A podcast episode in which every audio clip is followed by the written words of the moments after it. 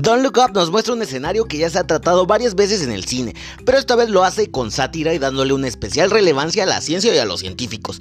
El filme muestra a dos astrónomos protagonizados por Leonardo DiCaprio y Jennifer Lawrence que descubren que un cometa se dirige de manera inminente a la Tierra y la destruirá por completo. La película dirigida por Adam McKay explora el rol de los medios, la política, las redes sociales y la ciencia misma respecto a la reacción que la humanidad tendría frente a un evento como ese.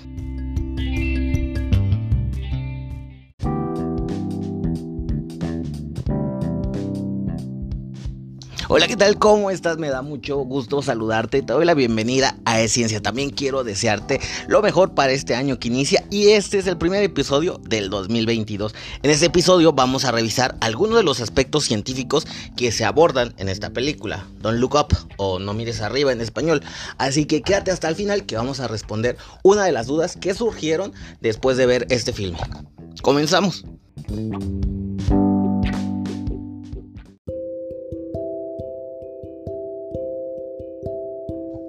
Y una de las preguntas que más surge en estos momentos y que nos crea a veces confusión es ¿qué son los cometas? ¿Cuál es la diferencia entre cometas, asteroides, meteoros, meteoroides y meteoritos? Bueno, aquí te vamos a contar de qué se trata. Los cometas son objetos muy primitivos del sistema solar formados hace unos 4.600 millones de años, según nos indicó la Agencia Espacial Europea. Su nombre proviene del griego cometes, que significa pelo largo, debido a la llamativa cola de luz que los caracteriza. Los cometas están hechos de hielo, que en parte se evapora cuando pasan cerca del Sol. La cola del cometa, por su parte, está hecha de polvo y gas que se liberan cuando el Sol evapora la superficie del cometa. Hay millones de cometas ubicados en regiones lejanas y frías del sistema solar, como el cinturón de Kuiper, un anillo de cuerpos helados situado fuera de la órbita de Neptuno. Los asteroides, en cambio, son objetos hechos de roca y no de hielo, como los cometas. Son más pequeños que un planeta, pero más grandes que un meteoroide. La mayoría de asteroides del sistema solar están ubicados en el cinturón de asteroides entre Marte y Júpiter. Cuando un asteroide o un cometa choca con otro, ambos cuerpos se fragmentan en piezas más pequeñas que se llaman meteoroides. Cuando un meteoroide ingresa a la atmósfera terrestre, se convierte en un meteoro. Bueno, y es que son los meteoros los que protagonizan las deslumbrantes lluvias de meteoros. Y aunque no son estrellas, popularmente a los meteoros se les llama estrellas fugaces. El haz de luz de los meteoros puede hacer que a veces se les confunda con cometas. Finalmente, los meteoritos son meteoros que logran atravesar la atmósfera de la Tierra y caen como rocas en la superficie de nuestro planeta.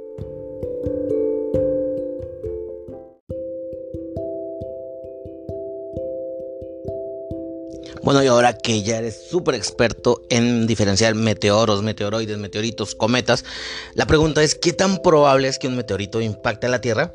Bueno, según la NASA, diariamente sobre la Tierra caen unas, agárrate, 100 toneladas de material interplanetario. La mayoría de ese material es polvo que se libera de los cometas.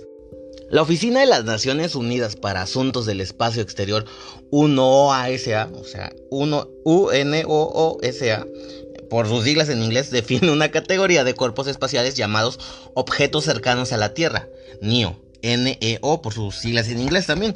Un asteroide o un cometa se considera un NEO cuando está a unos 50 millones de kilómetros de la órbita de la Tierra.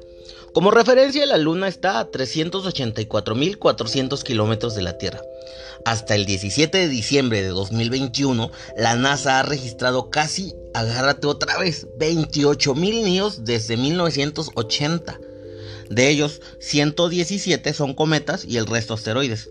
Entre ellos, 2.238 fueron clasificados como asteroides potencialmente peligrosos, qué riesgo, ya que pasaron a unos 4.7 millones de kilómetros de la órbita de la Tierra y tenían un tamaño mayor a 140 metros pero también en un promedio de cada 10.000 años existe la posibilidad de que asteroides mayores de 100 metros puedan impactar sobre la Tierra y causar desastres a nivel local o general o generar olas que inunden áreas costeras.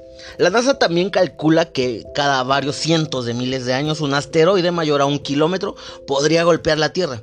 Si eso sucede, los escombros se esparcirían a través de la atmósfera, causarían una lluvia ácida, se bloquearía parcialmente la luz del sol y las rocas volverían a caer en llamas sobre la Tierra.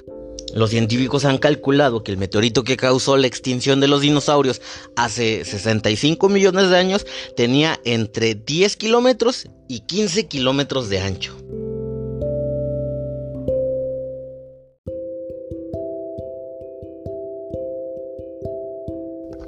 La NASA afirma que ningún asteroide conocido presenta un riesgo significativo de impacto con la Tierra durante los próximos 100 años, así que podemos estar tranquilos, al menos no nos va a tocar.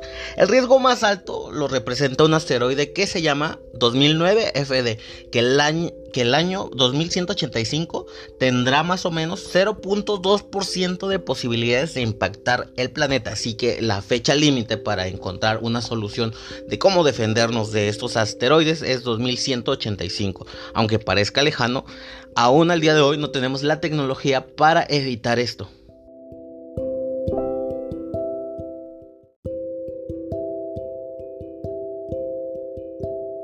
Después de conocer esta información y saber que se han estado estudiando y catalogando los posibles asteroides que puedan colisionar con la Tierra, viene a nuestra mente otra pregunta. ¿Existen protocolos y mecanismos de defensa contra los meteoritos que pueden amenazar la Tierra?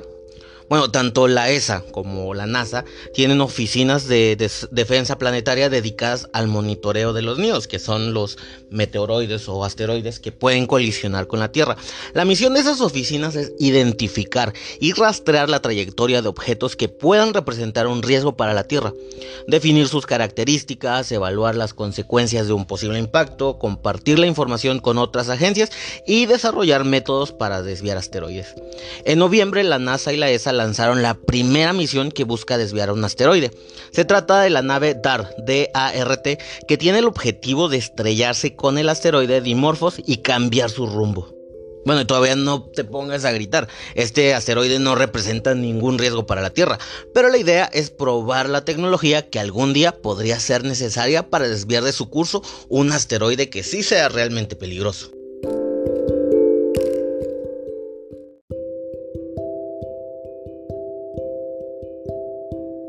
Entre los métodos que la NASA ve más viables está desviar la trayectoria del asteroide ya sea mediante la fuerza de gravedad de otro objeto o golpeando al asteroide, como lo hará DART.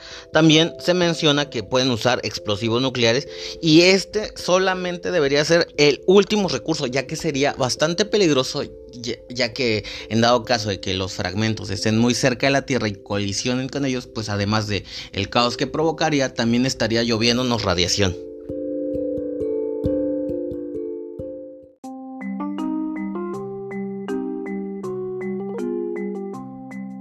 Bueno, en la película también pudimos observar cómo ciertas corporaciones, en lugar de eh, enfocarse en una solución para ayudar a la humanidad, se enfocan más en obtener los recursos. Y viene a nosotros, a nuestra mente, esta pregunta: ¿se puede extraer riqueza de los meteoritos?